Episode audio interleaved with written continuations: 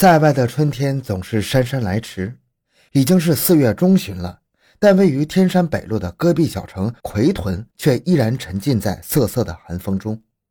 因为生意清淡，刚吃罢晚饭，商业街的舒磊休闲厅老板杨明便约了几个牌友到店里打麻将。大约十二点，从外面走进一个男人，正打在兴头上的杨明头也没抬，任由在一旁观战的小姐韩青荣上前招呼。过了一会儿，韩青荣对杨明说：“大姐，我出去吃饭，一会儿就回来。”杨明答应了一声，韩青荣便随着来人出去了。已经是凌晨时分了，牌友们看着天色行将放亮，纷纷告辞离去。杨明梳洗完毕后，正要睡觉，突然想起出去了一个晚上的韩青荣竟然还没有回来，不由得有些着急了。整夜不归，这对于韩青荣来说可是很少的事情。你即使偶尔不回，也是要打电话回来说一声啊！杨明急忙拿起电话拨了韩青荣的手机号码，不想从凌晨一直拨到中午，韩青荣的手机还是没有任何反应。一天过去了，韩青荣依然是音讯全无。杨明的心里有点毛了，再也不敢等闲视之。两千零二年四月十九日，也就是韩青荣失踪后的第三天上午，杨明到奎屯市公安局报了案。欢迎收听由小东播讲的。恶魔搭档连杀八人，终因勒索死者家属而落入法网。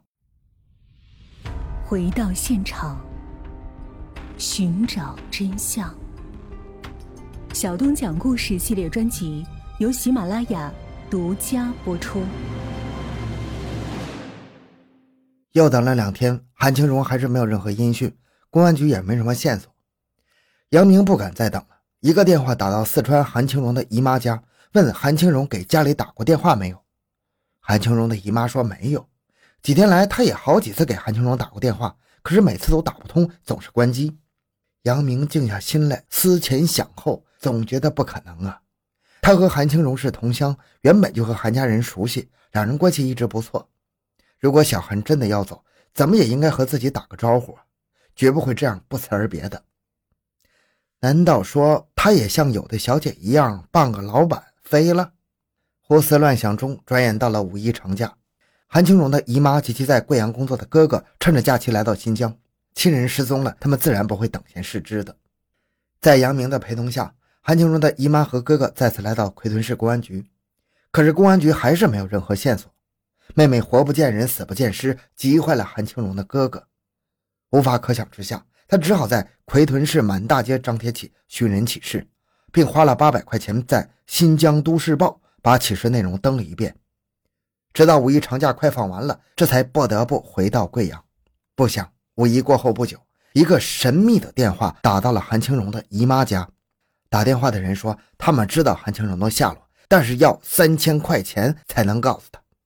韩青荣的姨妈说，这事他做不了主，让和韩青荣的哥哥联系。于是神秘电话又打给了韩青荣的哥哥。本来已经彻底失望了。突然有人打电话说知道他们妹妹的下落，韩青荣的哥哥不由大喜过望。开始他还有点怀疑，但是打电话人对妹妹的情况非常了解，不但将其相貌说的八九不离十，对其身上的物品更是如数家珍，而且还知道妹妹有一个孩子的情况。打电话的人说韩青荣目前在石河子，地方只有他知道，很偏僻，要求韩青荣的哥哥给他信用卡上打三千块钱，取出钱后他立即告知其妹妹的藏身地。兄妹情深呐！当天下午，韩青荣的哥哥就按照对方提供的信用卡号打了三千二百块钱，汇完了钱，韩青荣的哥哥越想越不对劲儿。妹妹失踪了一个多月，音讯全无，突然有人打电话来要钱，这绝不会是无缘无故的。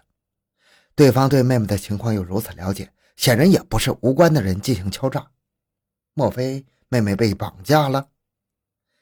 想到这儿。韩青荣的哥哥立即向四川省的遂宁市公安局报了警，因为打电话人所用的电话号是新疆石河子地区。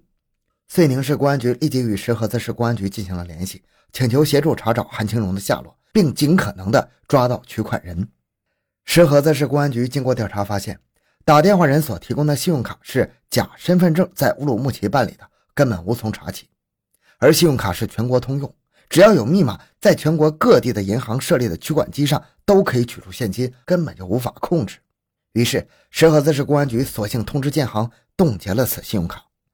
到了五月十七日，韩青荣的哥哥又接到神秘电话，对方说韩青荣的哥哥不讲信用骗了他，致使其信用卡被取款机吞掉，以后再也别想见到他妹妹了。说完就挂断了电话。接了电话，韩青荣的哥哥不由得又气又急呀，后悔不该报警。以后几天里，他茶饭不思，只盼望着能再次接到神秘电话。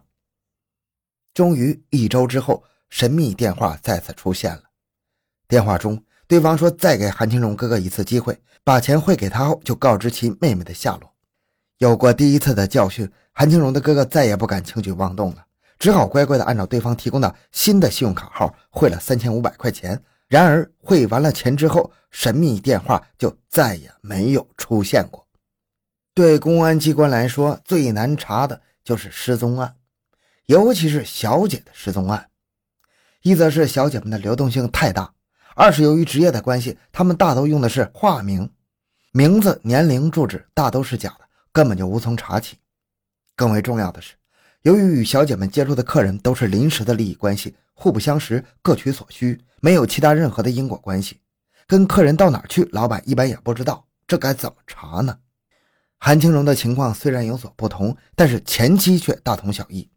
而到了关键的后期，当神秘电话打给韩青荣的姨妈和哥哥后，由于韩青荣的哥哥是在四川报的案，当地公安机关又因为来电显示的区号不在奎屯，未能及时与奎屯警方联系，致使错失了破案的良机。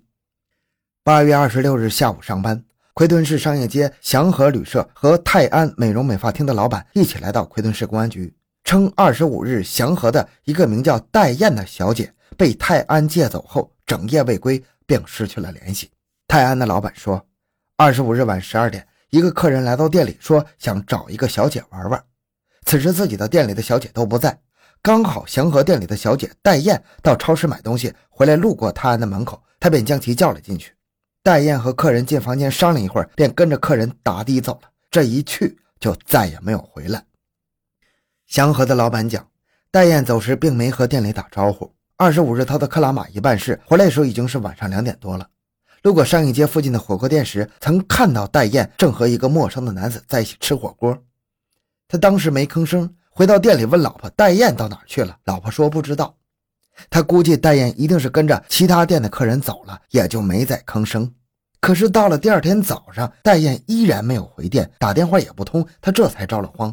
一打听才知道，戴燕是跟着泰安的客人走了。于是两家老板整整找了一个上午，依然没有找到戴燕的影子。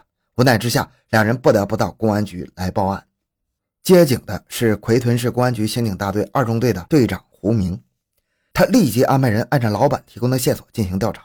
同时查出戴燕手机的通话信息，查证结果，戴燕失踪当晚带走她的客人谁都不认识，而其失踪后手机通话的最后几个号码，除了其伊犁巩留县家里的，再就是乌鲁木齐石河子等地，但都是公用 IC 卡电话。线索断了，刑警们只好暂且将其放下，又忙起了别的案子。九月三日，祥和的老板又来到公安局，称戴燕的家里人打来电话，电话中说戴燕说了。他有四千块钱放在老板处，过两天就来拿。难道是戴燕不想干了，自己回到家里了？祥和的老板说，这事他也问过戴燕的家人，对方似乎有什么难言之隐，不愿意回答。但听口气，戴燕似乎并不在家里，因为他几次要和戴燕亲自说话，但对方总是百般推辞。胡明嘱托祥和老板，戴燕的家人再来电话时，一定要戴燕亲自说话。拿钱时必须由其家人亲自来。九月六日，祥和老板又找到胡明，说戴燕家人再次打来电话。